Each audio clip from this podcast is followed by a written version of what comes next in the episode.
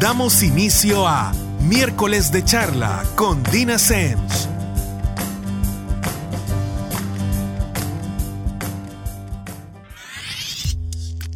Y bienvenidos nuevamente a otro miércoles de charla con Dina Semch. Para quienes nunca han escuchado el programa o no lo han logrado cachar desde el principio, mi nombre es precisamente Dina Semch y soy psicóloga, psicóloga de adolescentes, adultos y parejas. Y también soy algo que se llama activista por la salud mental, que implica hablar de muchos temas, desde en este caso mi quehacer, que es la psicología, temas que nos complican la vida, que van en contra de nuestra salud mental o que por otro lado aportan para el bienestar, eh, para nuestro bienestar mental, para nuestra mejor convivencia, etcétera, etcétera, etcétera. Y hoy en particular les traigo un tema que decidimos hacer la segunda parte porque la primera fue un éxito. Muchísima gente me escribió que se había sentido sumamente identificada. No sabían sobre el término, no sabían que existía. Y me plantearon la pregunta, a pesar de que dimos ciertos, ciertos puntos, pero creo que nos quedamos cortos. Me plantearon la pregunta, ajá, ¿y ahora qué? Y precisamente de eso se trata este programa. Infidelidad financiera, segunda parte, porque ya hay una primera. Ya me enteré, ¿y ahora qué? Y para eso tengo de invitado a Mario Magaña, mejor conocido como Mario Financiero. Hola. Mario. ¿Qué tal? Bastante bien, bastante bien. Eh, fíjate que, bueno, este, este tema también lo desarrollamos entre los dos. Y realmente para mí fue una sorpresa el montón de gente que se quedó como muy impresionada. Y fíjate que no solo personas, que es lo primero que uno pensaría, que de alguna manera eh, les han ocultado información financiera, sino muchos de ellos también habían decidido ocultar información financiera y tal vez no habían... Eh, no se habían percatado de todas las repercusiones y de la dimensión de daño que esta decisión puede hacer, no solo en tema de confianza, sino que obviamente qué tanto puede atentar contra la estabilidad de una pareja y sin que el otro sepa como para decir sí, démosle, que es lo complicado. Claro, es, este tema es, un tema buenísimo y a, y a mí lo que, lo, que más interés me da es que muchas personas lo cometen inconscientemente, no saben que lo están haciendo. Y puede ser que alguna de las personas que nos está escuchando lo esté haciendo.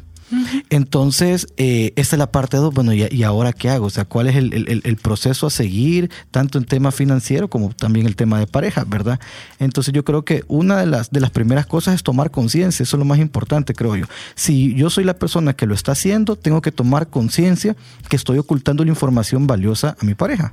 Pero, Mario, tal vez partamos para quien, quienes no escucharon o quienes no tienen fresco eh, el término de infidelidad financiera. Y tú aquí me complementas. Ok. Eh, infidelidad financiera consiste en ocultar de manera deliberada a nuestra pareja información financiera que puede atentar contra la confianza y también contra, eh, obviamente, la estabilidad financiera de la pareja. Pero para que no se nos quede nada en el aire y después no digan que ah, yo no sabía que también implicaba eso, ¿qué sería ese tipo de información financiera? O sea, ¿qué entra en esa información financiera? Ok, y no solo información financiera a la pareja, sino que yo también hablaría del núcleo familiar. Porque cuando, yo le, cuando yo le oculto información a mi pareja, también le estoy ocultando información a todo mi grupo familiar. Bueno, esto involucra, por ejemplo, desde compras pequeñas, o sea, desde cositas que uno dice, ay, le, voy a comprar una cartera, pero no le voy a decir a mi esposo porque se enoja. O, ay, dice el esposo, me voy con mis amigos, pero no le voy a decir a mi esposa porque se enoja. Eh, voy, a, voy a comprar un carro, por ejemplo, y no le voy a decir a mi esposa que, que es al crédito. O sea, todo ese tipo de cosas. O sea, ocultar información financiera, cualquier tipo de información que tenga que ver con dinero.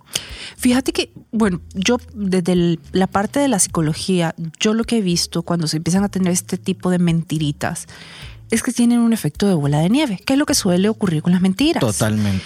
Y al final terminas mintiendo más para poder mantener la primera mentira que desde un principio te parece una tontería que para cualquier otra cosa. Entonces de repente tuviste que soltar este paquetón de mentiras para no echarte atrás. Y de repente tenés una relación que por tonterías muchas veces está llena de mentiras y es cuando se va perdiendo la confianza. Mucha gente eh, de repente llega a la consulta después de este tipo de cosas y me dice, es que mi pareja me acusa de ser desconfiado. Miren, yo creo que uno tiene que evaluar si es que la situación se presta para esa desconfianza. Y hay muchas conductas del otro que no importa dónde las veamos y no estoy diciendo que necesariamente tienen un motivador negativo que están ocultando tal o cual cosa, pero que son materia prima para que uno diga, mm, aquí hay algo que no me cuadra. Y usualmente cuando es así, no es que uno tiene que cerrar los ojos y confiar, es que precisamente tiene que dedicarse a construir esa confianza, que es lo que mucha gente no le, no le termina de cuadrar, cómo se hace para construir una confianza sana y es lo que hay que reconstruir después de la infidelidad financiera también. Claro, es, esto es como una espiral, como una espiral eh, ascendente, o sea, empieza por una pequeña mentirita, pero esa espiral va creciendo, va creciendo, va creciendo, va creciendo, va creciendo y ya después ya no es una, una compra, ya no es una tarjeta de crédito, sino que ya es un préstamo grande. O, o, le escondí a mi pareja que, que, por ejemplo, que no pagué el alquiler de un mes. Entonces ya se vuelven ya cosas un poco, eh, ya mucho más complejas que ya se, o sea, aquí el, mayor problema creo que es que ya se empieza a sacrificar el futuro financiero.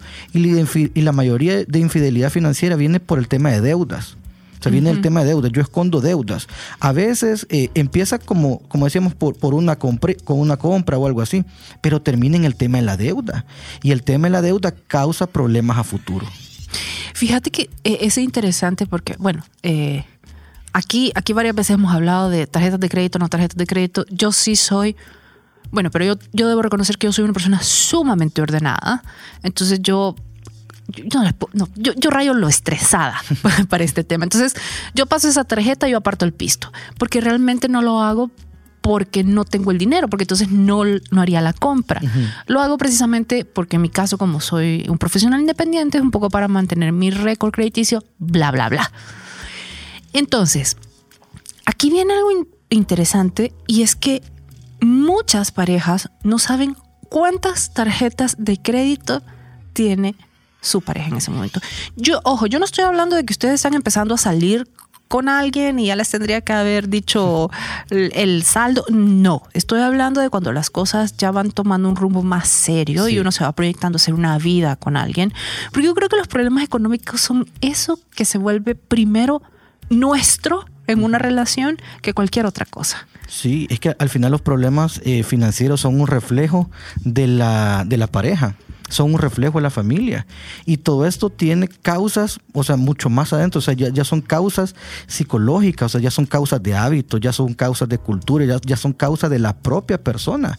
Porque el tema de, solo ocultar es por algo, bueno, puede ser por un miedo, puede ser por, por alguna otra cosa, pero eh, o sea, es un tema mucho, mucho más adentro. Yo siempre le digo a las personas, si usted le está ocultando información financiera a su pareja, eso habla mucho de la relación. Eso habla mucho de la relación. Y uno de los temas importantes siempre es, hay, o sea, hay que tener una comunicación empática. O sea, uno con la pareja tiene que tener una sinergia. Si no hay una sinergia y, usted le empieza a ocultar información a la pareja, o sea, esta información financiera y, y el resto de información. O sea, cuando yo oculto una mentira, puedo mentir por cualquier cosa.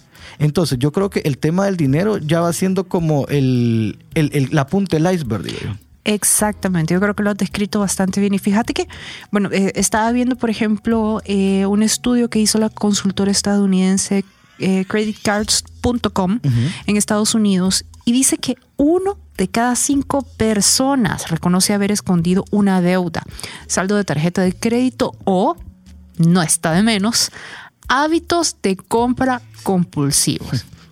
Dice la BBC especialmente que los millennials, o sea, entre los 18 y los 37 años, tienden a guardar más secretos que las generaciones anteriores en este ámbito. Fíjate que, sí creo que hay muchas cosas que han cambiado y creo que ahorita se vuelve un poco más difícil que antes, a pesar de que uno creería que lo contrario, esto de definir en la pareja cómo va a funcionar. Y yo creo que eh, aquí vamos a partir del supuesto de que ya vimos que la persona con la que decidimos hacer una vida está cometiendo infidelidad financiera. ¿Por qué? Porque resulta que el banco, como es tan pro para encontrar todos los teléfonos, le habló a usted para hacer eh, el cobro o para preguntar por, por fulanito. Y entonces, ya, ya sé, ya, ya me enteré, como sea. Y entonces me entero que no son cinco pesos, que esto es lo que la gente cree. Dice, bueno, pero realmente, ¿qué pasa si salió con los amigos una vez? Y es que es complicado porque alguien cuando no está manejando sus finanzas en base a lo que tiene, no suelen ser deudas de 5 dólares. Y esa deuda, aunque sea de 5 dólares, si no tiene el dinero para pagarla, no va a ser de 5 dólares por mucho tiempo. Así es, totalmente. Y entonces sí se vuelve no solo una falta de la confianza, sino que pone en jaque la relación. ¿Qué medidas, por ejemplo, si yo me enterara que mi esposo me es financieramente infiel. Económicamente, ¿qué medidas son las primeras que tengo que tomar? Ok, la primera medida es la parte de la comunicación. Ok, eh, yo me siento con mi pareja a tener una comunicación. Ok, sí, hice esto, hice lo otro. Ok, veamos cómo lo podemos arreglar. Entonces yo creo que lo primero es por medio de la comunicación. Segundo, eh, no hay que culpabilizar al otro. O sea, porque uno a veces empieza a juzgar al otro, es que vos que hiciste eso y hoy mira que no tenemos para pagar los alimentos. la culpa no sirve de nada. Eso ya, ya está hecho, o sea, ya es pasado. Ya lo hizo, ya lo hizo. ¿Qué es lo que hay que hacer para solucionarlo? Hay que empezar la comunicación en pareja para ver, bueno, ¿qué podemos hacer para solucionarlo? Hay diferentes maneras. La primera es, si la pareja tiene flujo efectivo positivo, puede agarrar una parte de eso, o sea, el flujo efectivo positivo significa que le queda dinero al final del mes. Puede agarrar un porcentaje de eso para empezar a pagar esa infidelidad, esa infidelidad financiera. O sea, si es por alguna deuda o algo así, lo empiezan a pagar entre los dos. Segundo, eh, si bueno, segundo escenario, si las personas no tienen un flujo efectivo positivo y están en números rojos, tienen que ir donde un asesor financiero y hacer una evaluación, porque los números rojos no es fácil llegar a, números verdes, o sea, tiene que pasar por un proceso, hacer una cita en pareja, un presupuesto. O sea, hay que ver, bueno, cómo, cuál es la situación, o sea, cómo cuál fue la infidelidad financiera, si fue por deuda, si fue por compra, si fue por un carro, si fue que dejó de pagar la casa, cualquier manera, y ver la forma en que lo va a solucionar. Si la pareja no encuentra alguna solución, sí debe de buscar ayuda. Y lo otro es si, es, si esto a la, a la otra persona le afectó bastante, yo creería que lo mejor es buscar una, alguna ayuda en pareja. Fíjate que eh, este tema es complicado porque una de las cosas que sucede es que se pone en tela de juicio todo. Sí, totalmente. No solamente eh, tu credibilidad financiera, sino que absolutamente todo. Y aquí hay cuestiones que son muy ligadas al ego, hay cuestiones que son eh, muy ligadas tal vez a experiencias anteriores que no necesariamente le corresponden a esta persona, cuestiones de dinámicas familiares que son heredadas sin que nos hayamos dado cuenta y creemos que esto es lo normal. Eh, pasa muchísimo, por ejemplo, de repente este tema de la falta de comunicación y, bueno, aquí lo voy a decir tal cual porque es un fenómeno cultural. En ciertos hombres que vienen de casas que están estructuradas donde la mujer casi entrega el dinero eh, que gana porque el hombre en base a no sé qué datos es mejor administrador y sabe cómo hacer esto, pero no porque genuinamente sea un mejor administrador, porque yo creo que si uno de los dos es un desastre administrado, pues claro, tiene que haber alguien a cargo, pero es, solo una asunción, o sea, es... es eh, no hay base para esto, sino solo porque es el hombre. No solo eso, sino que la mujer no tiene ningún tipo de participación en la administración de este dinero, en el plantear proyectos o en el... Y puede que simple y sencillamente este hombre, por ejemplo, siempre ha visto que en su hogar era así y que ese no decirle no me alcanza para esto, no nos está eh, saliendo las cuentas en esto, haya sido hasta una manera llena de buenas intenciones de proteger a quien cree que debe proteger en vez de decir, esta mujer es mi socio en esto y yo realmente debería echar la mano y decirle, mira, tenemos esto, ¿cómo lo hacemos? Y cuando uno se siente y tiene este, este tipo de conversaciones, entonces empiezan a desmenuzar muchas cosas que en efecto se debieron haber hablado desde antes del matrimonio, pero que realmente un montón de gente no habla. Pero vamos a platicar más al respecto en el segundo bloque, así que en un momento regresamos con miércoles de charla con Dina Semch.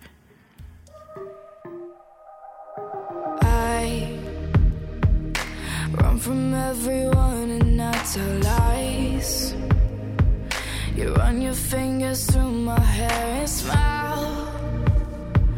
Cause nobody believes that this is right. But we're so right.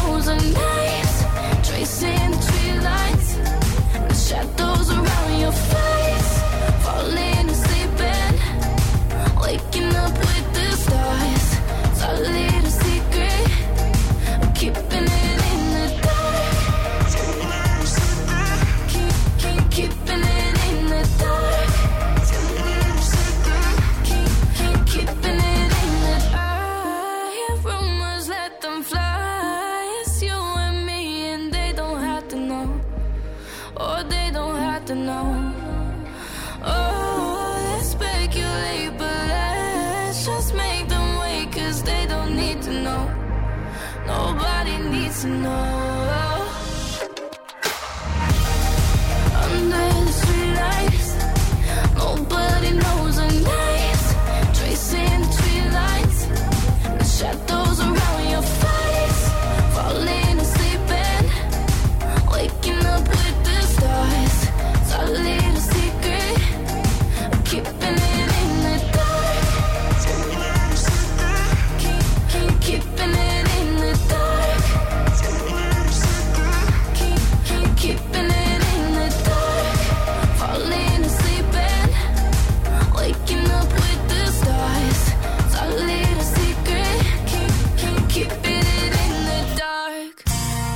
Tema continuará.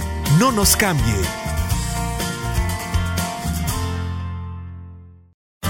Las opiniones y experiencias de nuestros invitados. Continuamos. Bueno, ya estamos de regreso con eh, el segundo bloque de miércoles de charla con Dina Semch. Eh, y tenemos a Mario Magaño, Mario Financiero, de invitado, que nos está ayudando precisamente con la parte financiera. Mario, fíjate que en Instagram pregunté quiénes o cuántos eh, perdonarían una infidelidad financiera y aclarando a qué me refería con infidelidad financiera. Y estuvo, estuvo bien apretada la votación. Vamos a ver esos datos que están súper interesantes. Mira, 32 dijeron que sí. 31 dijeron que no. Y una persona eh, me, escribió aparte y me dijo que depende del amor que existe en la relación. Yo creo que el amor sí es bien importante en una relación, es un requisito indispensable, pero no lo es todo. Si hay muchísimo amor y no hay comunicación y no hay respeto y no hay otro montón de cosas, hay un momento que no se trata ni siquiera de si uno quiere o no quiere, es que no puede. Correcto. Entonces ahí sí la situación es complicada y la idea es precisamente con, programas como estos que no tengan que llegar hasta ahí. Mario, pero estábamos partiendo de ya lo caché, o sea, ya, ya me di cuenta y esta persona me fue financieramente infiel. Ahora, ¿qué hacemos? Porque yo no creo que sea algo que, que, uno le pueda decir al otro, bueno, sabes que ve cómo solucionas y me avisas. Fíjese que eso es bien curioso porque lo que usted decía en, la parte de los hombres, eh, el, el, ego y el machismo del hombre a veces no deja buscar ayuda. Y porque o sea, nos, nos, nos, cuesta tener esa vulnerabilidad. O sea, no, no, no, queremos ser vulnerables ante cualquier situación. Y, y queremos tener como el, el, control de la familia, o sea, que nuestra familia se sienta segura financieramente y todo eso. Entonces a veces no pedimos ayuda. Y la primera ayuda es la pareja. O sea, al final la pareja es su equipo su equipo. Por algo usted está con esa persona, por algo se casó con esa persona. Tienen que formar un equipo y lo tienen que solucionar los dos. O sea, yo como pareja no puedo culpabilizar al otro. Es que vos fuiste el que te fuiste a comprar. Es que vos fuiste el que sacaste el préstamo. Sí, pero son una pareja y tienen que solucionarlo los dos. Entonces lo, que tienen que hacer es eso, hagan un presupuesto en pareja. Lo importante empieza con un presupuesto. Espérame, espérame, espérame, Mario. Aquí yo quiero que me hagas una aclaración, a ver si soy yo la dramática o realmente. La gente, yo, ¿sabes qué? Esta es una de mis tareas. Muchas veces con la terapia de pareja, porque yo no les puedo explicar la cantidad de problemas de pareja que hay por cuestiones económicas, de todo tipo. Entonces, cuando yo les digo esto, eh, hagan un presupuesto y explico todas las cosas que van en un presupuesto, que no solo es la luz, el agua, el súper, la persona que les ayuda, también va lo que gastan el fin de semana, lo que gastan en varios, varios implicatorios, o sea, de gloso. La respuesta a continuación es, sí, claro, yo lo tengo en mi cabeza. Ah, ok. y entonces yo me quedo, no, eso no existe. Uno necesita ver el flujo de dinero. ¿Por qué? Porque esto es lo que mucha gente le pasa con las tarjetas de crédito y que yo por eso soy amiga del efectivo. Porque cuando tú vas con la tarjeta de crédito no tienes una percepción de que el dinero va disminuyendo. Si tú tienes el dinero en tu cartera, si vas viendo que los billetes van desapareciendo. Y eso, la gente funcionamos mucho mejor con cosas tangibles que con intangibles. Entonces, es una exageración mía que insista, necé y berré porque el presupuesto tiene que estar escrito en algún lado. No, para nada. Incluso yo siempre lo digo. Lo que pasa es que cuando uno pone las cosas en su cabeza lo estamos haciendo complejo y las finanzas tienen que ser simples. ¿Cuántas cosas ando en mi cabeza? ¿Cuántos problemas ando en mi cabeza? ¿Cuántas soluciones quiero hacer en mi cabeza? La mente está llenísima de millones de pensamientos. O sea, no, no, puedo yo delegar eso. O sea, si todo el mundo tuviéramos el presupuesto en la cabeza, o sea, eh, la economía estuviera mucho mejor, no, hubieran déficit en, en, las, en los países, o sea, no, no pueden dar el presupuesto en la cabeza. ¿Sabe por qué? También porque normalmente el presupuesto que andamos en la cabeza son de gastos fijos y no de gastos variables. Y el dinero se ve en los gastos variables, todos los gastos hormiga, entretenimiento, saliditas al cine, que, sea, todos los gastitos que uno hace constantemente, ahí es donde se va la mayor parte del dinero. Y otro punto, eh, y, esto sí te lo digo con toda ignorancia, ¿te parece que debería haber un solo presupuesto en el hogar o yo soy muy partidaria de, de, de, cuentas separadas. Entonces, por ejemplo, que debería haber un presupuesto que es el presupuesto común Fíjese que eso es algo que a mí siempre me preguntan. Y hay muchas parejas que cuando llegan a la asesoría en pareja quieren moldearse de su lado. Entonces yo le digo, bueno, le digo yo, si usted está pagando un asesor, hágale caso al asesor. Pues. eso es lo primero. Miren, yo creo que aquí hay que ser un poco flexible. A mi punto de vista, tiene que haber un presupuesto madre. El presupuesto madre es un presupuesto entre los dos. O sea, son nuestros gastos. Nuestros gastos, correcto. O sea, nuestro techo, nuestro alimento. Nuestras deudas. Nuestras deudas, nuestra luz, o sea, nuestro gasto. Mm-hmm. Dentro de nuestro gasto, claro, eh, va a haber una de las dos partes que va, que va a aportar más. Eso no hay ningún problema. Son cuestiones de porcentaje y unos por cuestión de porcentaje. Pero realmente son cuestiones tal vez más de cantidad, porque obviamente eh, puede que alguien gane, por decirte algo, dos mil dólares y que aporte su 75%, que es igual de importante al 75% de mil, aunque la cantidad es distinta. Claro, no, y es súper importante porque si uno pone el 80% y el otro pone el otro 20%, es importante porque si no, no complementan el 100%. Exacto. Entonces, eh, eso es bien importante. O sea, por temas de presupuesto no hay que pelear. Entonces, yo tengo que tener mi presupuesto madre. Ok, si no, si no quiere tener un, ¿cómo se llama? Un presupuesto unido a su pareja, o sea, ese presupuesto sí tiene que estar. O sea, ese presupuesto no es negociable. Tiene que haber un presupuesto en pareja. Y lo demás. Pero esto aplica, por ejemplo, aunque tengamos cuentas separadas. O sea, eh, yo sé que mi, yo tengo que cubrir en el mes un total de tanto y la otra persona sabe que tiene que cubrir un total de tanto. Hasta se pueden poner fechas, asumo. Sí, lo que pasa que acá hay un punto importante. Cualquier decisión económica que una de las dos partes tome le va a afectar directamente al otro. O sea, porque puede, va, imagínense que venga una persona y tenga eh, unas finanzas desastrosas. No le gusta hacer presupuesto, le gusta gastar, le gusta endeudarse y su pareja sea lo contrario primero van a empezar un montón de choques y fricciones. Entonces, ¿qué va a pasar? Esa persona no va a dar nada de dinero porque la mayor cantidad se va a eh, las deudas y la otra persona va a estar bien tranquila. Como yo aporto esto a la casa y esto dice el presupuesto en pareja, yo por el otro lado salgo con, salgo con los amigos, salgo con las amigas o me puedo comprar un supercarro. Entonces yo voy, yo voy a andar un carro bonito y mi pareja va a andar un carro feo. Claro. O sea, no, no, o sea, afecta financieramente y sobre todo cuando hay hijos, cuando hay hijos involucrados, porque cuando hay hijos involucrados, cada decisión económica que uno de los dos tome le va también a afectar a los hijos. Y, yo creo que esa parte es bien importante. Yo he visto eh, parejas que hasta en el punto de que se reparten a los hijos. Sí, o, sacan del colegio, o sacan, dejan a uno en un colegio bueno, al otro en un colegio, o tienen, o sea, le, empiezan a disminuir calidad de vida a los hijos. Y esto es bien importante. Se están disminuyendo calidad de, de la vida de los hijos. Y no puede uno o sea, una, una persona andar una gran vida y el otro andando una, una vida mediocre, solo porque cada quien manejamos las cuentas separadas. No es así, o sea, no es así, esto es como un equipo de fútbol. Pero sí se vale que, por ejemplo, de ese presupuesto madre, eh, sí salgan digamos que dos subpresupuestos, que ya es, tengo un excedente de tanto, aparte, y, con excedente no me refiero a solo lo que me queda, eh, ¿cómo dijiste? Flujo de efectivo positivo. Flujo de efectivo positivo, porque también tienen que haber ahorros en una pareja, tiene que haber yo, yo, yo, le digo que a la gente que tiene que tener hasta este eh, fondo donde se pueden hacer autopréstamos por cualquier cosa. y obviamente son autopréstamos porque uno tiene que eh, cubrir otra vez esa cantidad para idealmente estar siempre con, con lo mismo en, el banco.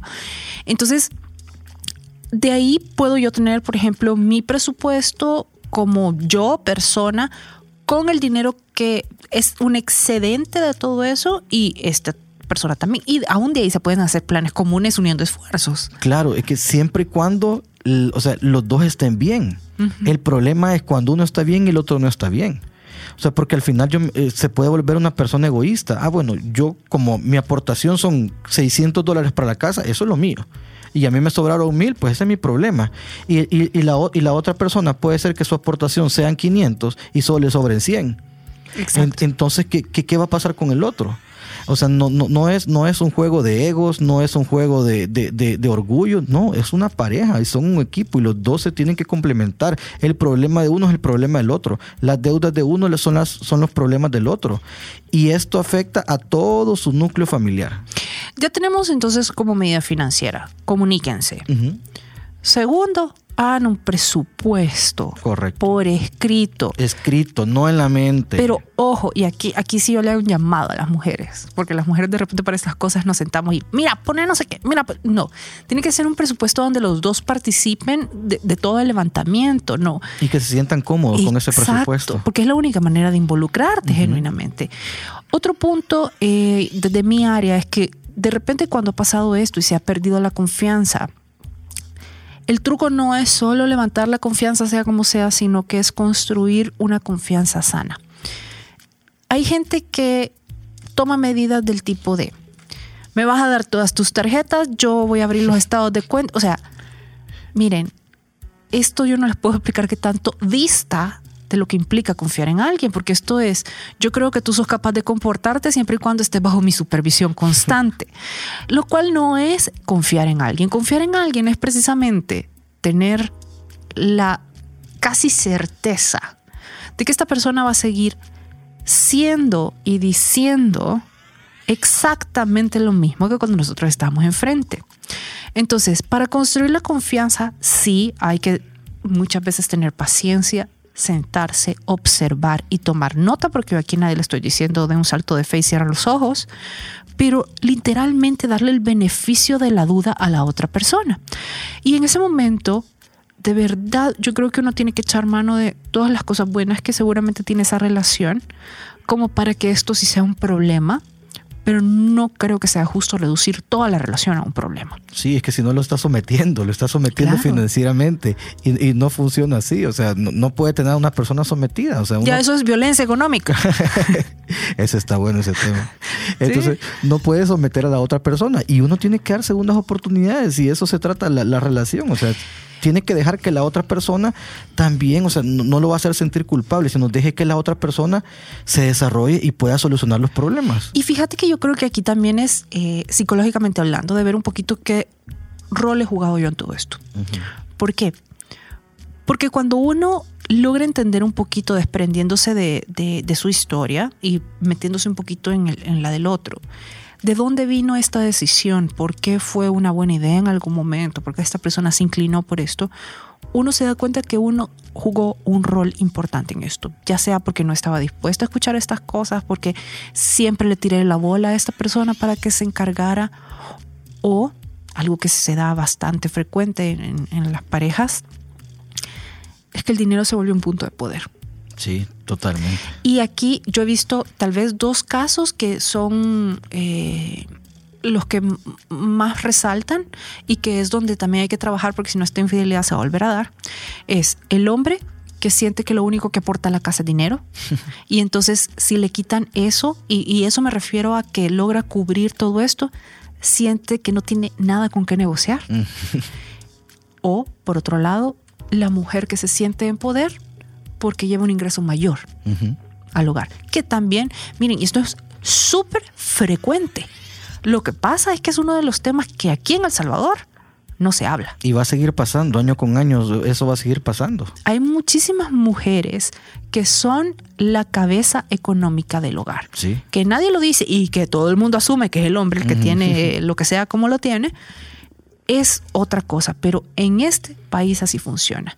Y, y creo que cuando ya sea ella o él toma este, este punto como, como eso, como una, una, Fuente de poder. como una fuente de poder para manejar al otro, para, para manejar las circunstancias, o, o que tú puedas decir, no, sabes que no vamos, o sí, sabes que sí vamos, y, y tengas como esta disposición, primero es súper nocivo, se llega a humillar al otro, es parte de, esa, de ese juego de poder, y ahí lo que hay que subsanar es precisamente esa asociación del dinero con el poder, porque si no, no para. Pero bueno, seguimos platicando más del tema en el tercer bloque. En un momento regresamos con miércoles de charla con Dina Semch.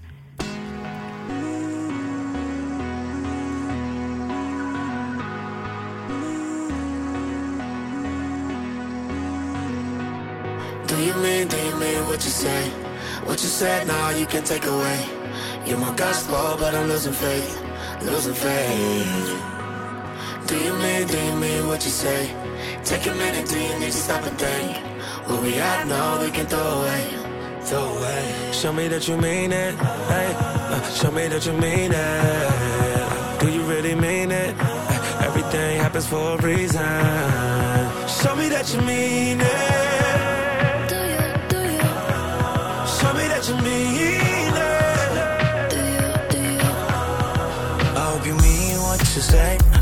Hope you ain't lying to my face, girl. You said you needed some space, girl. I tried to stay out your way, girl. You heard some stories about my past, hey. Wish we could leave them in the past, hey. You said it's hard for you to trust again. I wonder if you're really over it. Bounce back like a rebound. Ooh, yeah. Are you saying what you mean now? Do you mean, do you mean what you say? Said, now you can take away.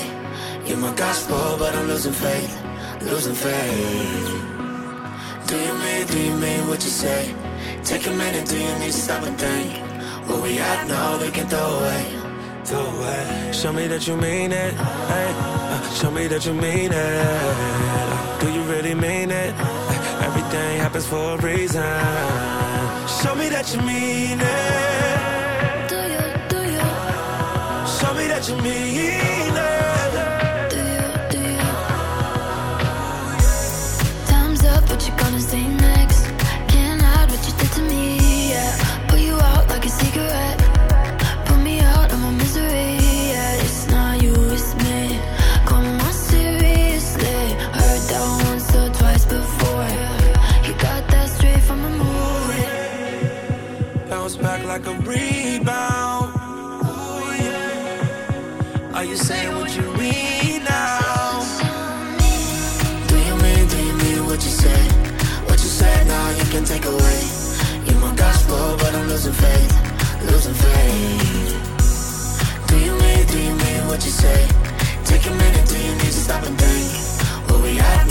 can throw away, throw away. Show me that you mean it, hey. Show me that you mean it. Do you really mean it? Everything happens for a reason. Show me that you mean it.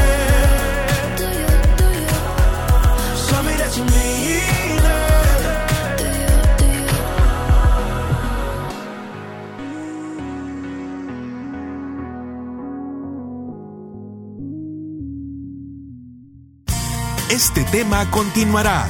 No nos cambie.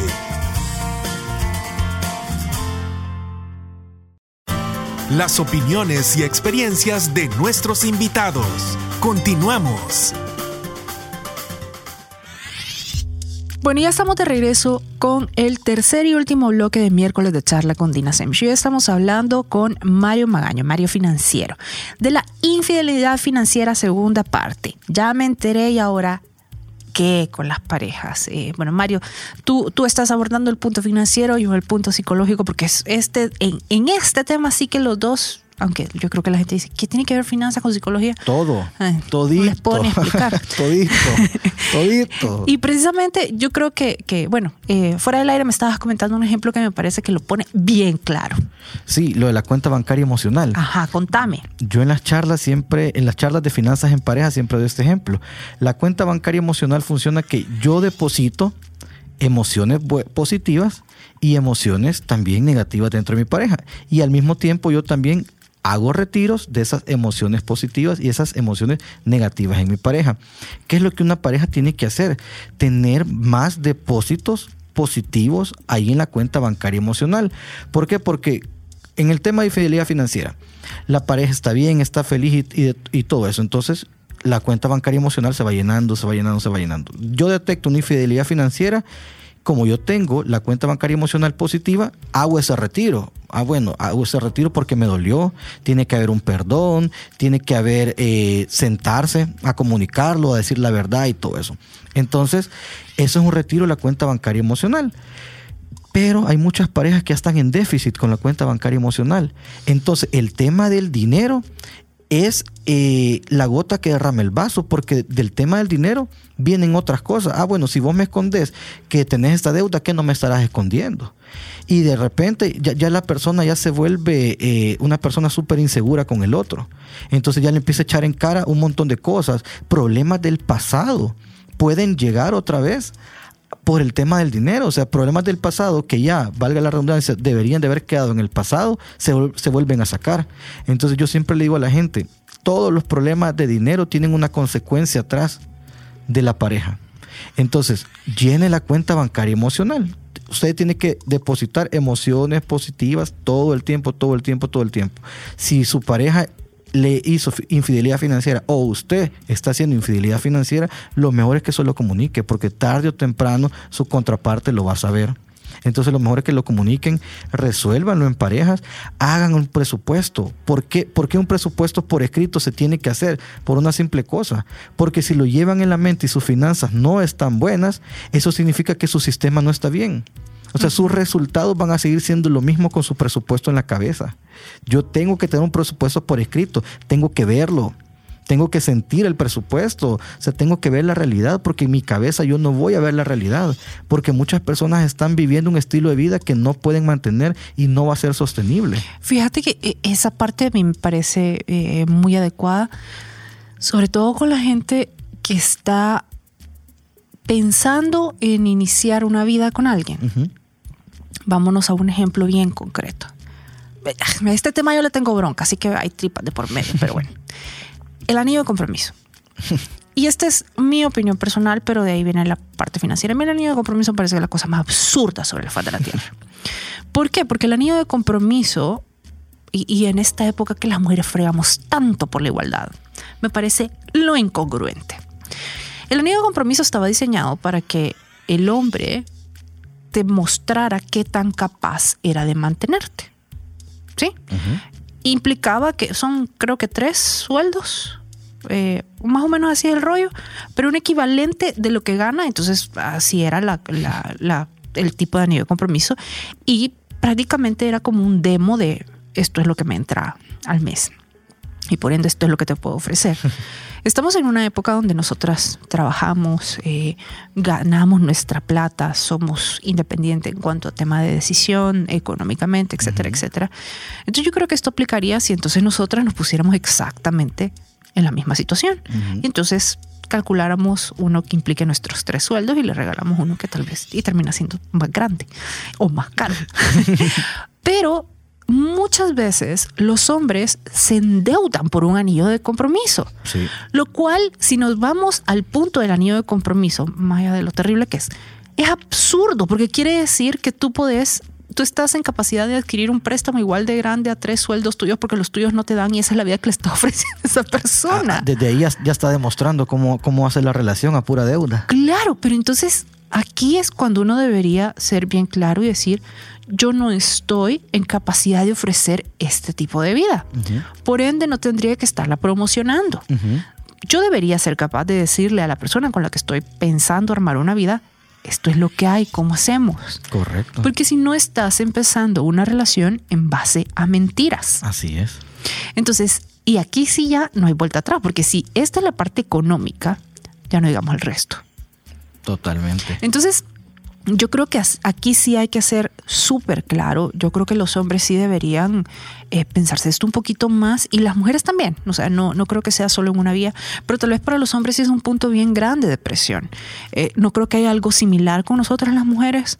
Y las mujeres deberían decir, realmente solo es un anillo. Y era algo que tal vez aplicaba a tiempos, hace mucho, mucho, Sí. mucho tiempo atrás, pero no a la fecha. Es que se, se vuelve una guerra de poder con, con- con las demás amigas. La, la que tenga la piedrita más grande es, es la mejor. O sea, al final es un, es, una, es un ego.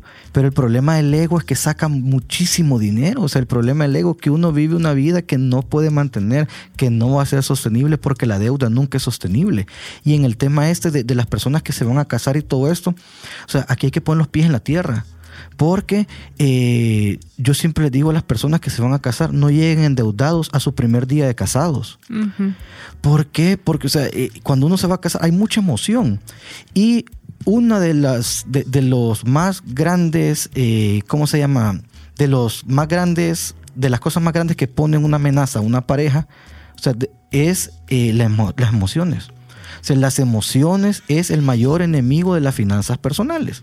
Claro, todos vivimos de emociones, eso no, no, no lo niego. Y todo pensamiento entra a través de una emoción. Pero eh, el tema de las emociones, uno tiene que pensar con la cabeza fría. O sea, yo si no puedo pagar una boda de lujo, si no puedo pagar una miel, una boda de miel de lujo, si yo no puedo pagar luna de miel, es verdad, una luna de Sí, miel. una luna de miel. Si yo no puedo pagar un anillo de compromiso de lujo, ¿para qué lo voy a hacer? O sea, ¿qué, qué le estoy diciendo a mi pareja? Le estoy diciendo, mira, yo te puedo dar todo eso, pero por medio de una deuda. Entonces ya empezamos nuestra relación, ya empezamos de matrimonio con una deuda que uno tiene que pagar. No solo eso, sino que sí, creo que sí, el hecho de tener estas cosas materiales y no poder ponerse de acuerdo y decirle, mira, cosas tan sencillas como decir, sabes que a mí la boda no me importa tanto y prefiero que tú y yo nos vayamos a algún lado. O sea, poder priorizar, poder armar equipo desde ahí, poder llegar a fines comunes. Miren, eso no va a durar ni cinco minutos, pues. Y esa palabra es clave, priorizar. O sea, tienen que priorizar los gastos de la casa.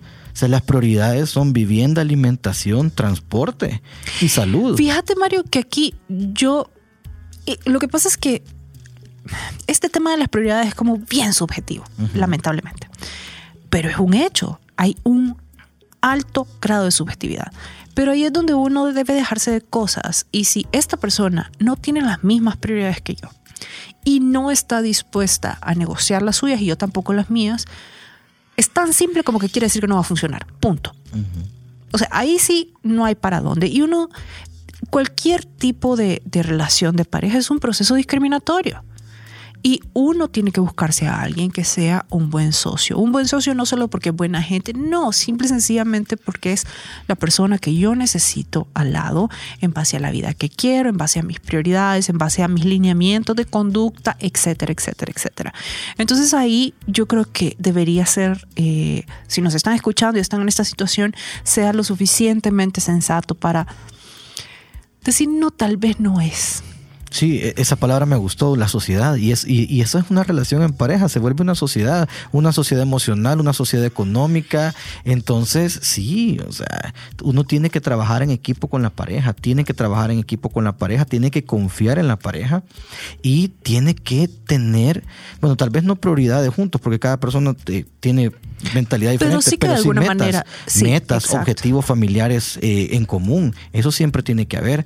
Entonces, para que, sí, porque al final esto no va a ser sostenible, lamentablemente. Sí, y otro punto bien importante y es que cuando eh, se ha cometido infidelidad financiera, eh, tú mencionaste algo que a mí sí me parece importante, coincido con, es el tema de que ha- tiene que haber un perdón de por medio. Yo con esto le sumaría que cuando, si esta persona llegara a pedirles perdón, ustedes preguntaran por qué le está pidiendo perdón. ¿Por qué? Porque dicen que aunque no me lo crean, hay gente que pide perdón porque la cacharon. no porque realmente considera que lo que cometió fue un error. Entonces, ahí tenés dos posibilidades. El que pide perdón porque lo cacharon, lo único que va a hacer y que te está prometiendo, que es lo que va implícito en un perdón, es que la próxima, la próxima vez va a cambiar eso que considera que está mal, que es ser poco discreto. Entonces va a ser mucho más discreto con las deudas o con la información financiera. Si la otra persona, por otro lado, está consciente del dolor que ocasionó, de la ruptura de confianza, de la falta de comunicación, va a pedir perdón por esas cosas. Y eso hace que esta situación sea mucho menos probable que se vuelva a repetir. Entonces, a veces la gente cuando está en estas situaciones quiere garantías. Y no, no existen garantías, lamentablemente. Pero sí hay cosas en las que podemos y debemos poner atención. Porque tampoco se trata de decir todo el tiempo, ay, es que el otro me engañó. No, es que a veces solo no preguntamos o nosotros solitos nos hacemos los locos referente a un montón de temas. Entonces, no solo si hay perdón es necesario, sino que pregunte por qué se está pidiendo perdón. La confianza es algo que no, no, no es como, no sé, la gente creo que tiene esta idea de que te dormís hoy y de repente un día te despertás y dices, ya la volví a sentir, ya confío. O sea, y no es así. Es una decisión. Es una decisión que como cualquier decisión implica riesgos. Puede salir muy bien, puede salir muy mal, puede salir regular. Pero yo creo que cuando uno ha tomado la decisión de volver a confiar en alguien, es importantísimo darle el beneficio de la duda. No estar todo el tiempo esperando a ver a qué hora lo vuelves a hacer, a ver si hoy te cacho más rápido. ¿Por qué? Porque se vuelve una, toda una situación de ego cuando yo lo que estoy pensando es no quiero que me vea la cara de tonta. Y paranoia también. Exacto. Sí. Y si usted que nos está escuchando es de las personas que hizo y cometió esa infidelidad financiera, no lo vuelva a hacer. O sea, si su pareja lo está perdonando, si su pareja le está dando la oportunidad, usted también tiene que darse esa oportunidad a usted mismo y hacer las cosas bien la próxima vez. O sea, no ocultar información y solucionarlo entre los dos. Y fíjate que eh, eh, ese punto yo le agregaría que si usted no sabe cómo hacerlo, busque profesionales, busque un asesor financiero, si esto se debe a la historia de su familia, de lo que considera normal, vaya a terapia, o sea, busque las herramientas, pero yo creo que es sumamente nocivo cuando uno dice, sí, realmente esto no debería ser, pero uno se niega la parte de yo no tengo los recursos necesarios para solventarlo ahorita. ¿A dónde los puedo obtener? Es que la, mayoría de personas eh, creen que pueden solucionar las cosas ellos solos. Y yo, yo siempre le digo a, mis clientes cuánto tiempo se tardó en tomar la decisión de venir a la asesoría. Yo he tenido personas que se tardaron un año. Ok, le voy a, le, voy a hacer los números. ¿Cuánto le costó el año? ¿Cuánto le costó el año? Y llegan niveles de miles de miles de dólares. ¿Por qué? Porque en ese transcurso de tiempo, para el día de la asesoría, son miles de dólares que se van en pago de deuda y en pago de intereses. Que si usted hubiera pedido, eh, ¿cómo se llama? Ayuda con anticipación, se hubiera ahorrado eso. Entonces, pedir ayuda, aparte de la parte emocional, que es importantísima, también le va a ahorrar plata. Exacto.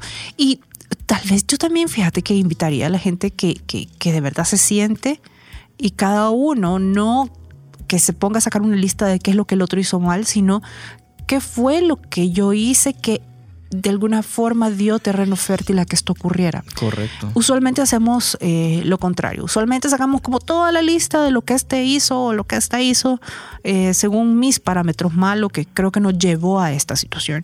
Y no, realmente se trata de, de hacer una búsqueda porque todos estos problemas no se trata de cuánto porcentaje de responsabilidad tiene cada quien, sino qué fue lo que hizo cada quien, porque precisamente eso es lo que puede solucionar. Mario, muchísimas gracias eh, por acompañarnos el día de hoy. Me gustaría que, le dijeras a la gente eh, dónde te pueden contactar, cuáles son tus redes sociales, por si alguien dijo, hoy sí. hoy hoy sí me voy a animar, dice. ok, Facebook e Instagram estoy como Mario Financiero. Mario Financiero, Facebook e Instagram. Ok. ¿Y algún teléfono en el que te podrían contactar o solamente por redes sociales? Más fácil por redes, porque ahí, yo respondo fondo de un solo. Ah, bueno, y mi correo también que es hola arroba mariofinanciero.com. La página web de mariofinanciero.com la estamos eh, modernizando, estamos haciendo ahí unas, unas mejoras. Okay. Y cualquier cosa, historia de la orden, algo importante. Yo también tengo eh, asesorías online. Okay. Para las personas que nos escuchan fuera de San Salvador, yo tengo con todo uso asesoría online. Perfecto. Mil gracias nuevamente, Mario, y esperemos que este tema les haya servido muchísimo. Nos escuchamos el próximo miércoles en otro miércoles de charla con Dina Semch.